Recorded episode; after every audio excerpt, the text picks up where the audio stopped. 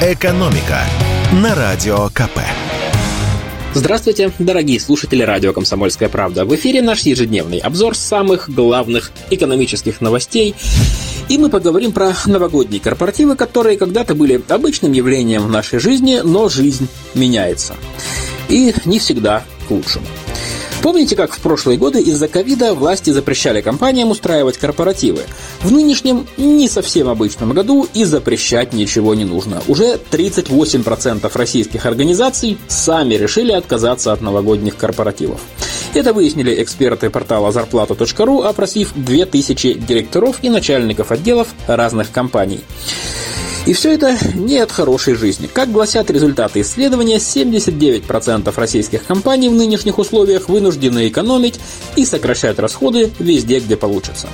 Больше 80% руководителей уверены, что также пройдет и следующий год. И именно всевозможные корпоративные мероприятия пошли под нож в первую очередь. От них отказались больше половины компаний.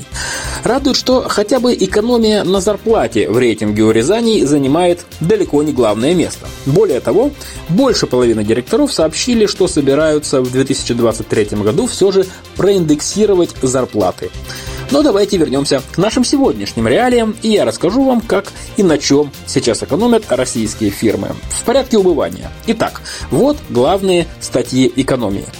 Корпоративные мероприятия, представительские расходы, реклама, индексация зарплат, корпоративный транспорт, компенсации на питание работников, командировочные расходы, аренда помещений, добровольное медицинское страхование, полный отказ от офиса и перевод всех на удаленку, уменьшение рабочих часов и, в последнюю очередь, сами зарплаты.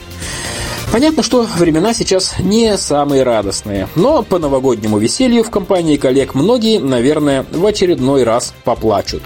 И так сейчас радости в нашей жизни не сильно много, а тут еще и корпоратива лишают. Как же в таких условиях поддерживать моральный дух, энтузиазм и корпоративную культуру?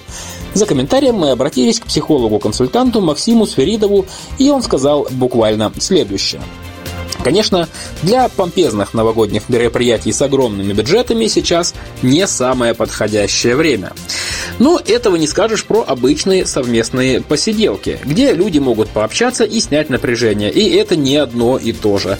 Что ведь сейчас важно людям? Людям важно переключиться, почувствовать в коллегах таких же людей, понять, что они не одиноки. И чтобы поддержать и объединить сотрудников, вовсе не обязательно тратить огромные деньги. Более того, мероприятия, которые проводят по принципу «гульнем круче всех», эту задачу не решают. Гораздо лучше решали ее, например, популярные раньше капустники, когда своими силами готовили смешные представления. Такая самодеятельность – это возможность и обнаружить скрытые таланты, и лучше узнать свой коллектив, и просто посмеяться и расслабиться.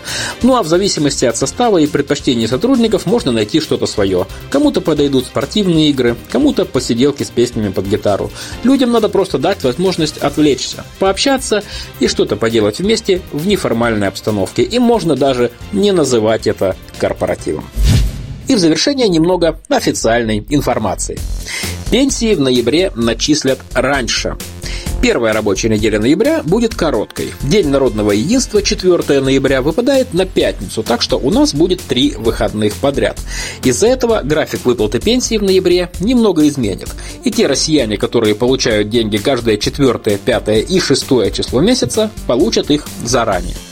По закону, если дни выплат или доставки пенсии приходятся на праздники или выходные, деньги выплачиваются на несколько дней раньше, но не ранее, чем за три дня до положенного дня выплаты. Так что это стандартная операция. Причем неважно, каким именно способом пенсионер получает деньги – на карту или через почту. Кстати, по данным Пенсионного фонда, более 70% пенсионеров получают выплаты от государства именно на банковские карты. Меньше трети – через почту и другие доставочные организации. При этом доля безналичных выплат пенсий с каждым годом растет. Напомню, сейчас средняя пенсия неработающего пенсионера в России составляет 20 850 рублей в месяц. Последнее повышение произошло в июле этого года. Тогда пенсии выросли сразу на 10%. Это должно было компенсировать резкое повышение цен, которое произошло весной. Экономика на радио КП.